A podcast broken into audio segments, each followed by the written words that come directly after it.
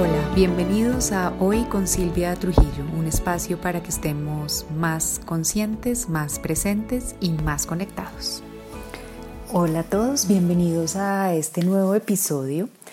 Hoy vamos a hablar de la autenticidad. Eh, es un conceptico que se me ha venido apareciendo como cada vez de manera más evidente en la vida desde hace unos mesecitos para acá. Eh, no sé si se acuerdan quienes oyeron el episodio en el que hablábamos de, los valores, que a mí me resaltó el valor de la autenticidad y no es de esos valores como tradicionales eh, que uno piensa como un valor de su vida, pero, pero a mí, para mí ha demostrado ser importantísimo y lo veo, veo como, como rondando la vida también de quienes me rodean en esta vida. Eh, y lo veo también apareciendo muchas veces en las personas con las que trabajo en la, en la consulta y es cómo se nos ha olvidado el tema de la autenticidad y cómo ha sido un valor que creo que hemos doblegado en cierta manera por otros valores sociales y culturales más importantes, como por ejemplo eh, el, que valoramos tanto el, sentirnos pertenecientes a sentirnos validados por, ¿no? Y sentimos sentirnos parte de. Y en cierta manera uno cree que, la autenticidad va en contra de esa pertenencia social, ¿no? Porque la, sociedad y la cultura viene con estos estándares y con estos patrones, ¿no? Y con estos juicios de, que, de qué es lo que está bien, qué es lo que se acepta y qué es lo que no está, lo que está mal, perdón y creo que juzga y castiga muy duro a quien auténticamente decide salirse como, como de esos patrones y eso nos da miedo. Claro, siempre hay valientes que se salen con toda, no, es, no era mi caso, no ha sido mi caso. Eh, a mí me ha costado un poquito más, aunque también creo y haciendo una revisión de mi vida, siempre en cierta manera lo he hecho, pero también conozco a muchas personas que se les dificulta muchísimo salirse de, de, esos patrones socializados y permitirse ser auténticos. Yo con todo y que siempre he tenido como ese espíritu ahí medio rebelde que, que se ha permitido salirse eh, en algunas cosas de lo tradicional y de, lo exigido social y culturalmente, por decirlo de alguna manera. Con todo y eso padezco del tema de, eh, y me ha costado el permitirme ser auténtica y hoy en día es algo que, que aplico y valoro. Entonces el, análisis viene de por qué nos cuesta tanto la autenticidad cuando también por otro lado uno repite y ve y, es evidente para todos que todos somos irrepetibles, que todos somos diferentes, que de verdad es, es casi que más demente tratar de equipararnos eh, y de igualarnos a permitirnos ser diferentes. Y uno de los primeros ejemplos evidentes es eh, analizarse uno respecto a sus hermanos, ¿no?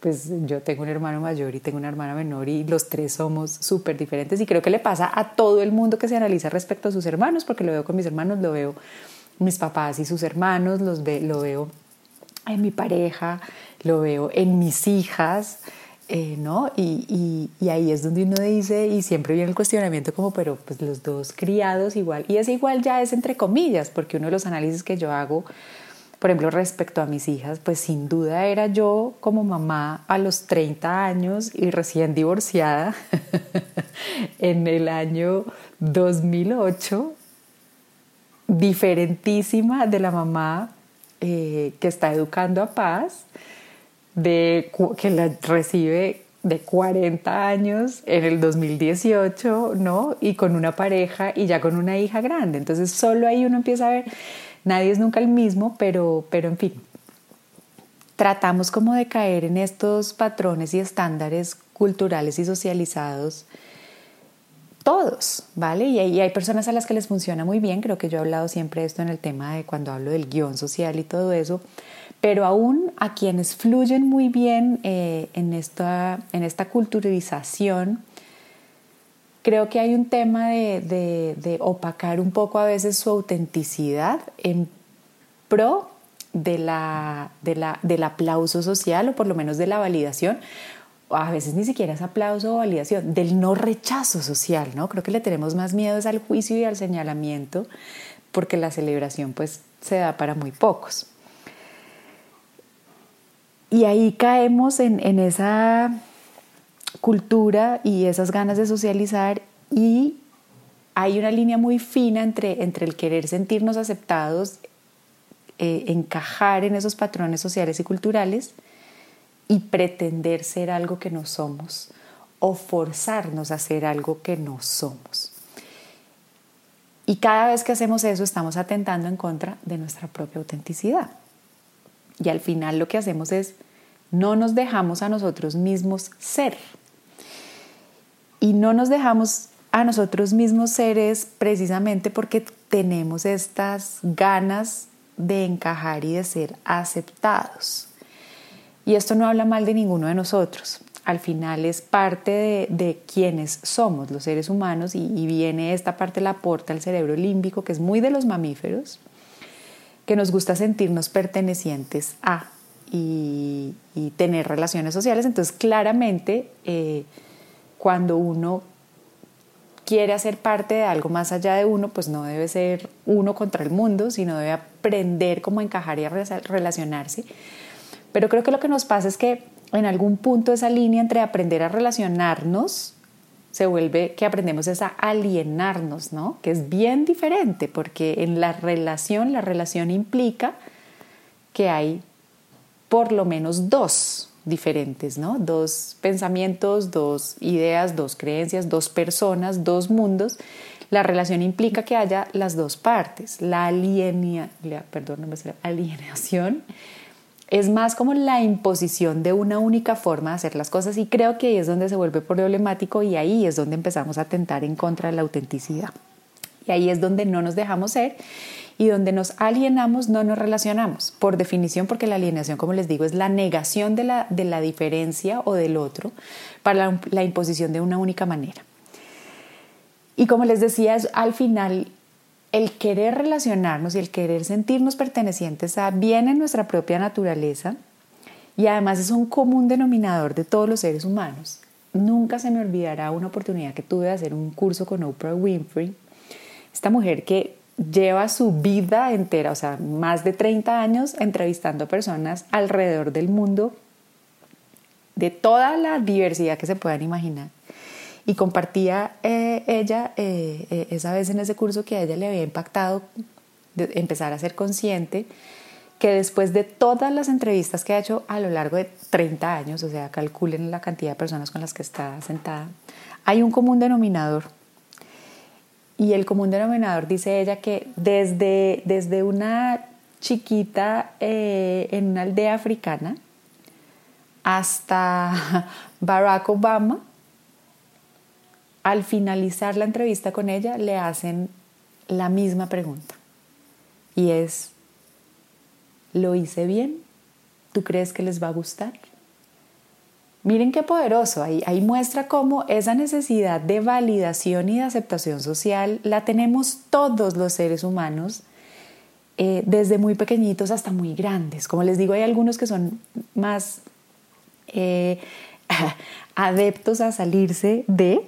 Eh, que son estas almas como súper rebeldes y todo, pero son contados. Pero en términos generales creo que hasta el alma rebelde busca algún tipo de aceptación y reconocimiento, aunque sea diferente, pero bueno, eso será, eso será otro tema.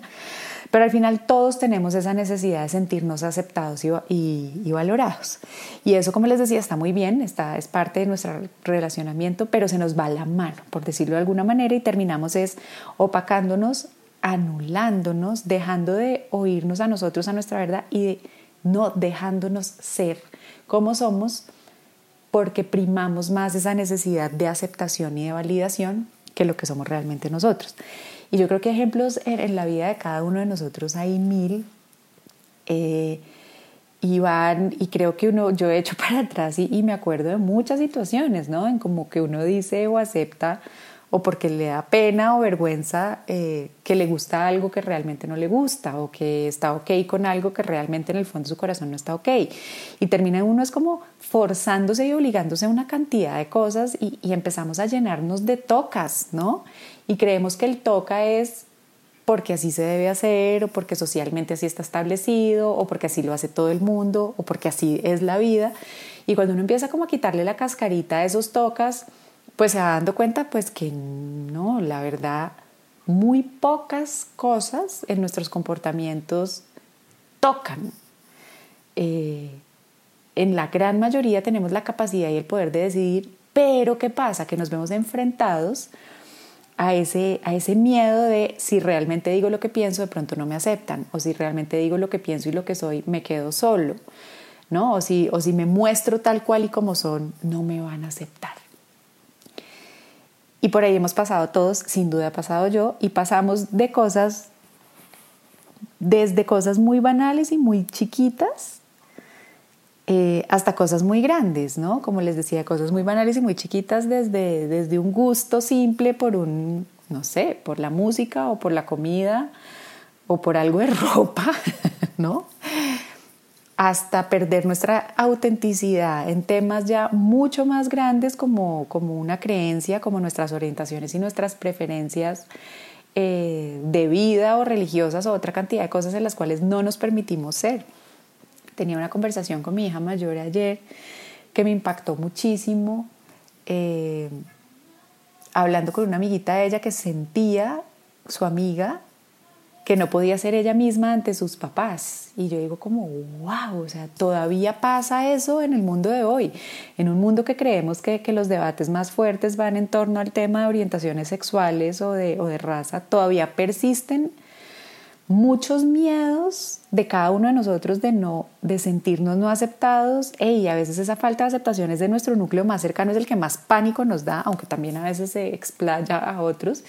Y yo les doy un ejemplo súper eh, simple mío de mi cotidianidad. Cada vez que hago este podcast es como será que a la gente le va a gustar será que alguien lo va a oír será que les va a parecer ok oyendo un tema más reciente me, me invitaron a, a un medio a hacer una entrevista y la di y de, no les miento, 130 comentarios que había, había 129 positivos y uno ni siquiera era negativo, neutral y yo le pongo más atención al neutral que a los 129 positivos porque uno siente ahí que no está completa la aceptación y entra como esta duda de, que termina con la duda del comentario de alguien que la verdad no tengo ni idea quién es y como les digo fue súper neutral, pero le di todo el poder a esa persona durante 15 minutos diciendo como, ¿por qué no le encantó? ¿Saben?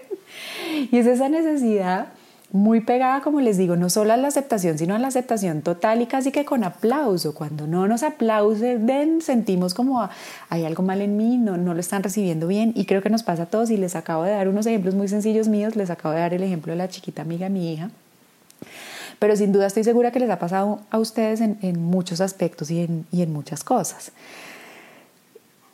Entonces todos queremos encajar al final, todos queremos sentirnos aceptados, pero ¿a qué precio lo estamos haciendo y hasta dónde estamos dispuestos a ir por encajar y por esa aceptación?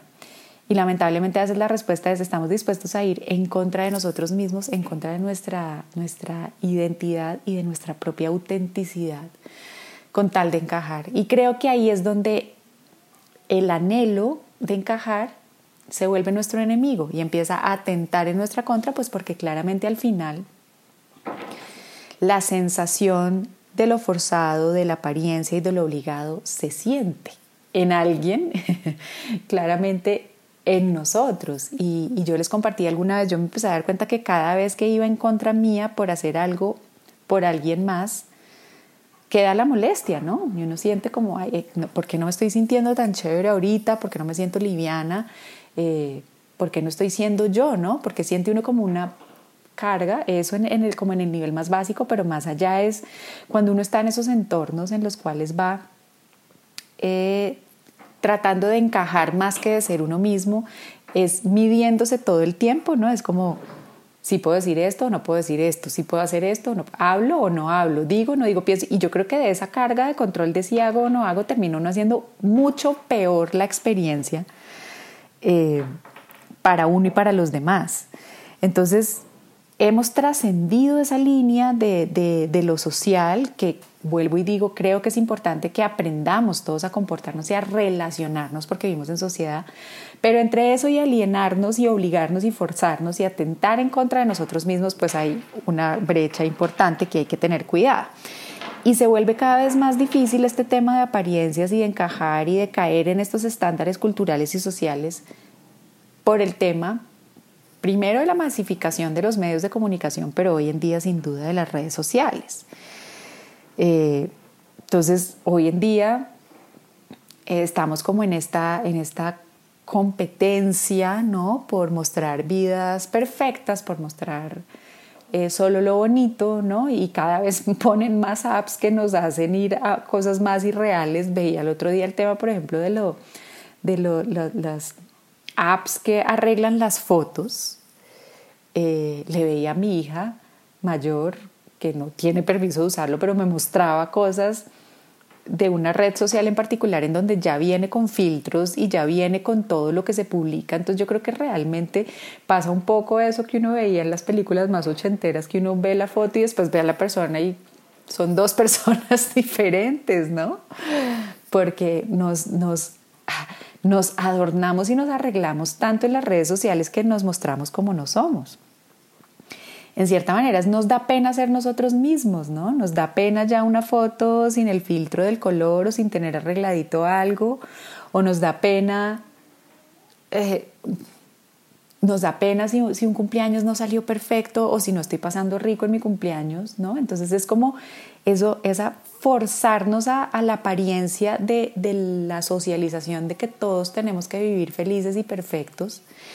Eh, y como les digo, nos da pena ser nosotros mismos, pero vamos al final nos da pena ser humanos, porque es que todos los seres humanos tienen un día en el que se levantaron y el pelo no está tan chévere, ¿no?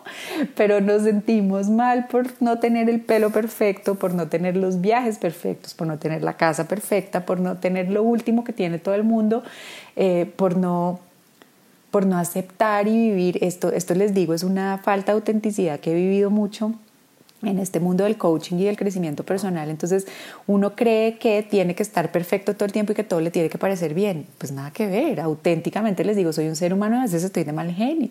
Y auténticamente les digo, no conecto con todas las personas. Y no a todo el mundo le va a gustar.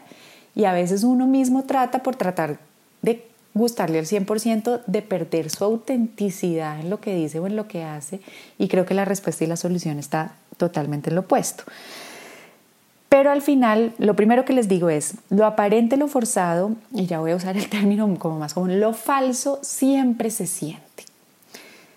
Creo que primero lo siente uno mismo. Lamentablemente algunos nos hemos acostumbrado a vivir tanto en esta falsedad y en esta apariencia y en este impuesto que nos desconectamos de sentir cuando estamos siendo falsos y a veces llega el punto en que nos desconectamos tanto por querer encajar que ya ni nos acordamos quiénes somos y cuál es nuestra real opinión frente al tema. Y esto lo he visto mucho en consulta y, es impactante. A veces uno de los ejercicios más sencillos que yo pongo en mis sesiones de coaching es a volver a conectar con lo que a uno le gusta, porque fue una de las primeras cosas que hice em, después de que se murió Elisa, ¿no? Como que, queda este mundo en que se le fue a uno el piso y todo está oscuro y negro y uno dice, bueno, ¿y ahora yo qué, qué soy aquí en esta vida? y, mi primer paso fue, bueno, quién soy, ¿no? Y, y, en ese quién soy es una de las preguntas fundamentales es qué me gusta a mí o qué pienso yo o qué opino yo. Y empecé a descubrir en mí misma que a veces ni tenía idea de qué pensaba, qué opinaba o qué creía, ¿no? Acerca de mil cosas, que, creía que era ser mamá, que creía que era ser pareja, que creía que era eh, compartir mi vida con alguien, que creía que era mil cosas, me di cuenta, ni siquiera sabía porque uno termina opacando tanto su propia voz por imponer la voz socializada y culturalizada para encajar, que uno ya ni sabe.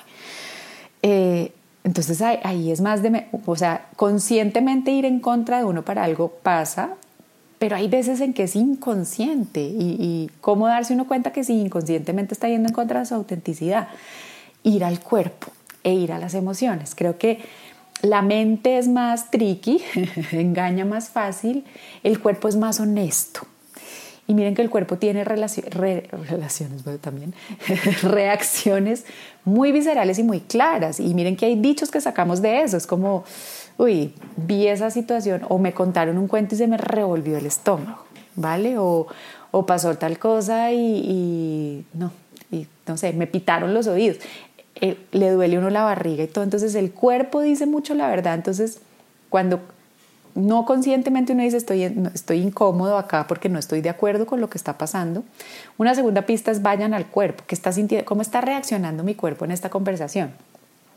Hay personas que se han dedicado a estudiar eh, las, eh, posiciones del cuerpo que implican, ¿no? Entonces, eh, si uno se echa para... Jamás se me va a olvidar en un trabajo que tuve en el, que en el cual fui muy infeliz, una persona, después de que tuvimos una, una, conversación en donde yo tenía una opinión y ella diferente, salió a regañarme, a decirme que yo con qué autoridad me paraba eh, inclinándome hacia adelante, como haciéndole sentir mi poder. Y yo, ¿de qué me estás hablando?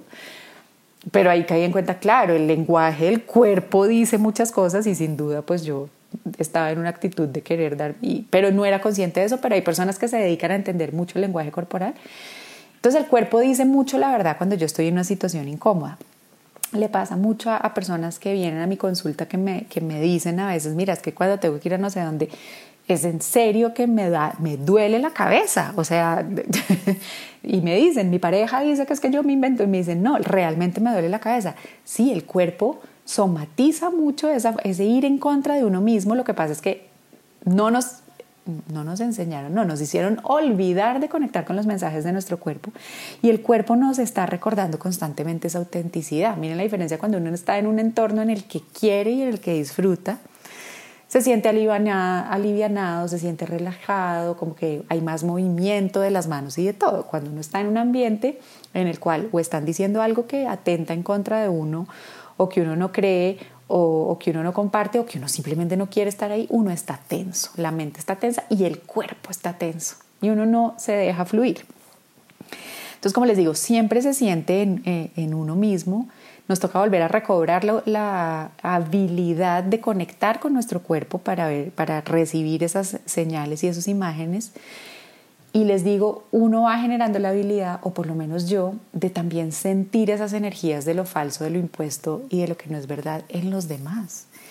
Y es impresionante, les digo, hay, hay personas, me acuerdo en este momento de un caso en particular viniendo de alguien que por más de que tratara de poner su cara de ponqué y saludar como si nada y hacerse la más cool del mundo, yo recibía una energía densísima en la panza viniendo de esa persona. Y por más que su, su cara, su facción, su tonito y su actitud tratara de decir que estaba supremamente cool, la energía que me mandaba su cuerpo era totalmente opuesta. Entonces les digo, la falsedad y lo impuesto siempre se termina sintiendo, o en uno mismo o en los demás, o en el entorno en general, creando un ambiente hartísimo. Entonces, además de eso, llega un momento en que las apariencias siempre se rompen. Y se rompen o socialmente en el espacio en el que uno llega y dice definitivamente no puedo más con esto, ¿saben? O sea, la carga en mi cuerpo, uno y uno termina enfermo y uno, y uno termina diciendo, ¿por qué me duele la cabeza cada vez que tengo que ir donde alguien? ¿No? Y, y uno ya como que empieza a hacer un clic y el entorno del espacio es insoportable para todos y, ya, o sea, es súper evidente. O llega en el momento de uno de salir del sitio y de decir, ¿qué fue esto tan horrible y tan incómodo que está pasando? O terminamos acostumbrándonos a esa incomodidad de la falsedad, porque la falsedad siempre va a ser incómoda. Y se vuelve uno como hipervigilante y con paranoia, ¿no? O, para que nadie se dé cuenta de, que uno es humano o que no quiere estar ahí o que no está de acuerdo porque qué dirán y qué pena y no se puede. O del otro, ¿no? Uno se vuelve hipervigilante de uno está en el espacio y no está en disfrute, sino qué cara va a decir, qué va a decir, mire lo que hizo, ¿no? Y entonces ahí no hay disfrute y ahí no hay relacionamiento y ahí hay alienación, como les digo. Y lamentablemente eso termina volviendo es en que uno cada vez calle más sus gustos, calle más su opinión, calle más lo que se siente bien y anule esa vocecita de autenticidad y llega al punto en que les digo, como me pasó a mí, como le pasa a muchas personas y quiero que hagan el ejercicio ustedes, en que uno ni sepa realmente uno que disfruta en la vida eh, y que uno ni siquiera se ponga a parar realmente en qué creo yo, ¿no? O qué opinión tengo yo respecto a este tema, sino que simplemente siga uno repitiendo automáticamente lo que le han dicho que tiene que ser como tiene que ser o como debe ser. Y lo digo, vuelvo y les digo, desde cosas tan banales como la camisa que está de moda, si me la compré porque está de moda, hasta temas tan gruesos y tan grandes como realmente yo que pienso del racismo, ¿sabes? O realmente yo que pienso eh, de la desigualdad de género, o realmente yo que pienso de una institución como el matrimonio, o realmente yo que pienso de la política, en fin, yo que pienso de, una, de todo porque si ni siquiera conectamos con las cosas más pequeñitas auténticamente va a ser más difícil que auténticamente nos pongamos a pensar cuál es nuestra opinión auténtica o nuestra propia experiencia respecto a temas muchos más, más gruesos que vivimos hoy en la, en la sociedad. Eh, entonces, al final, miren cómo al ir en contra de nuestra autenticidad perdón, lo voy a refrasear, miren cómo por esa, esa necesidad de validación y de pertenencia social terminamos desatentando en contra de nosotros mismos y de nuestra propia autenticidad. Hablaba con, con alguien que viene a mi consulta hace poco y, y, claro, uno, nos reíamos mientras lo hablábamos, pero al final me compartía ella hoy en día, para muchas personas ponerse un vestido de baño es un acto de valentía ¿sabes? Por ese, por ese miedo de, no sentirse aceptado, de no encajar dentro de unos cánones y unos patrones. Y yo decía, wow, sí, ¿no? Y, y, lo compara uno, por ejemplo, que es totalmente aprendido y tiene que ver con esa socialización de la aceptación, porque lo comparo con mi hija menor, que, todo lo contrario se pone el vestido de baño y es, mira mi barrigota, ¿sabes? Como que totalmente acepta su panza con lo que viene sin rollo y es más la muestra.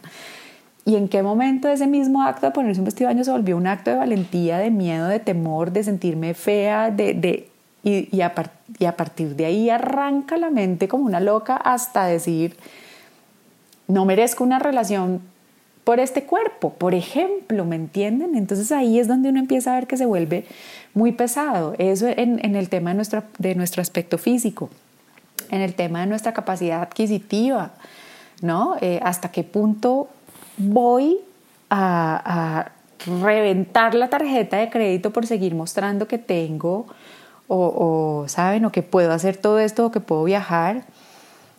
Y al final terminamos escondiendo nuestras pasiones, nuestros dones, nuestra vulnerabilidad y nuestra realidad porque no son cool, no son lo suficientemente cool o chic, ¿sabes? O, o sí, o porque no encajan dentro de unos patrones. Porque al final siempre la pregunta es como, ¿y qué van a pensar de mí, no? Si salgo así, ¿qué van a pensar de mí? Y como yo les decía, uno entra en esa carrera casi sin culpa de, la aceptación y de pertenecer y de, resaltar y pasa en todos los ámbitos y en todos los ambientes. Pero van llegando quiebres en la vida que lo ponen a, pensar a uno, de verdad que creo.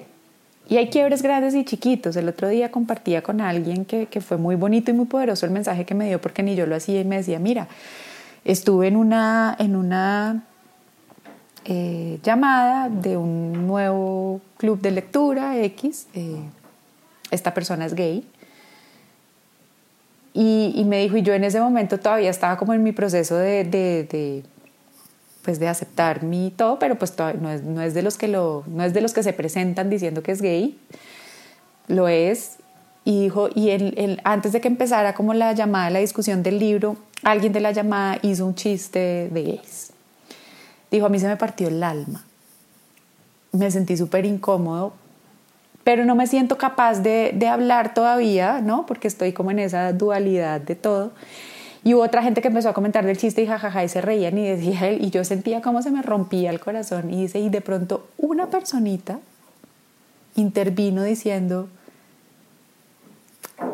no hagan esos chistes que a mí, a mí me rompe el alma esos chistes, o no estoy de acuerdo con los chistes, no sé. Y me dice esta persona, me dice, tú no sabes lo que eso significó para mí.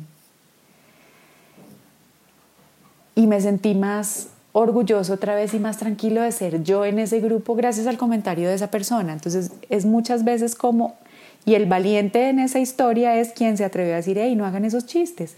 Y no pasó nada, ¿sabes? Porque uno cree que uno dice, no hagan esos chistes, te sales del grupo de lectura y no... Bueno, y de pronto y si pasan, no va a pasar nada, pero es permitirse ese ratico de autenticidad desde el amor y desde la luz, no desde el juicio, ¿no? Porque creo que atacar al otro por hacer lo contrario no habría dado un resultado bonito tampoco.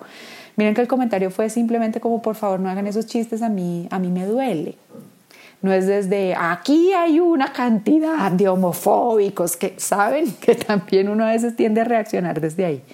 Es desde la autenticidad bonita y pura y con cariño.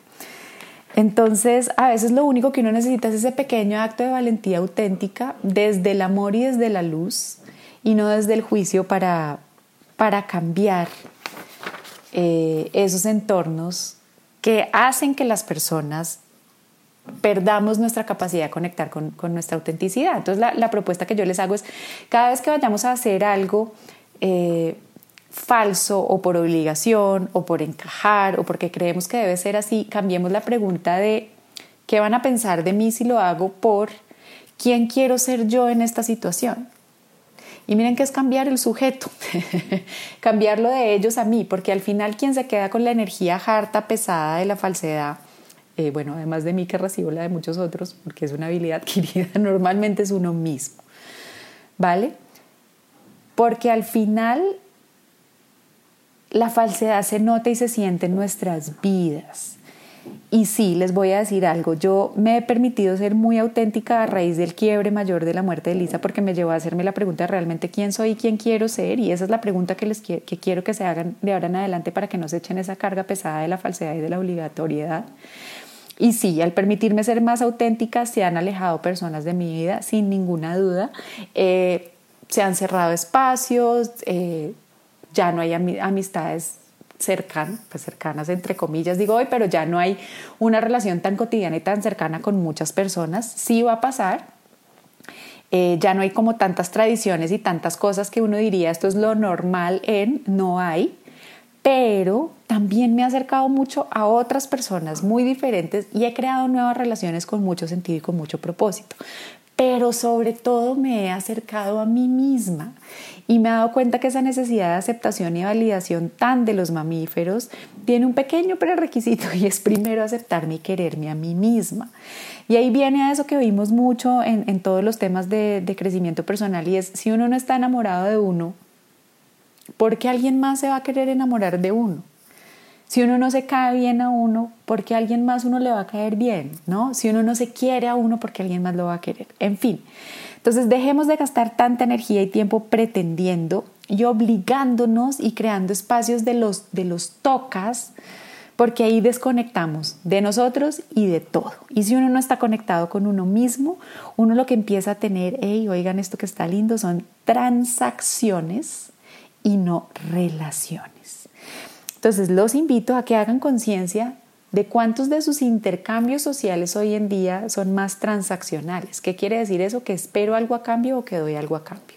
Y ese algo a cambio puede ir desde un like hasta un comentario, hasta un cómo estás de churra, hasta plata, hasta validación, hasta listo, si te permito entrar a este club solo porque y cuántas realmente son relaciones, porque lo que buscamos al final como mamíferos y como seres humanos es relaciones y pertenecer a. Pertenecer a implica que yo, como yo, pertenezco e me relaciono con otro aunque sea diferente. Muy distinto a las transacciones y muy distinto a como cuando les dije al principio del podcast, a las alineaciones de que aquí todos somos iguales y por eso nos reconocemos. Espero que esto les sirva, que se acepten, que se vuelvan a conectar con ustedes y que dejen brillar esa autenticidad maravillosa porque, como dicen por ahí, si cada uno de nosotros no es sí mismo, este mundo va a estar incompleto. Les dejo un abrazo gigante y espero que tengan unos días maravillosos. Nos oímos en el próximo. Bye.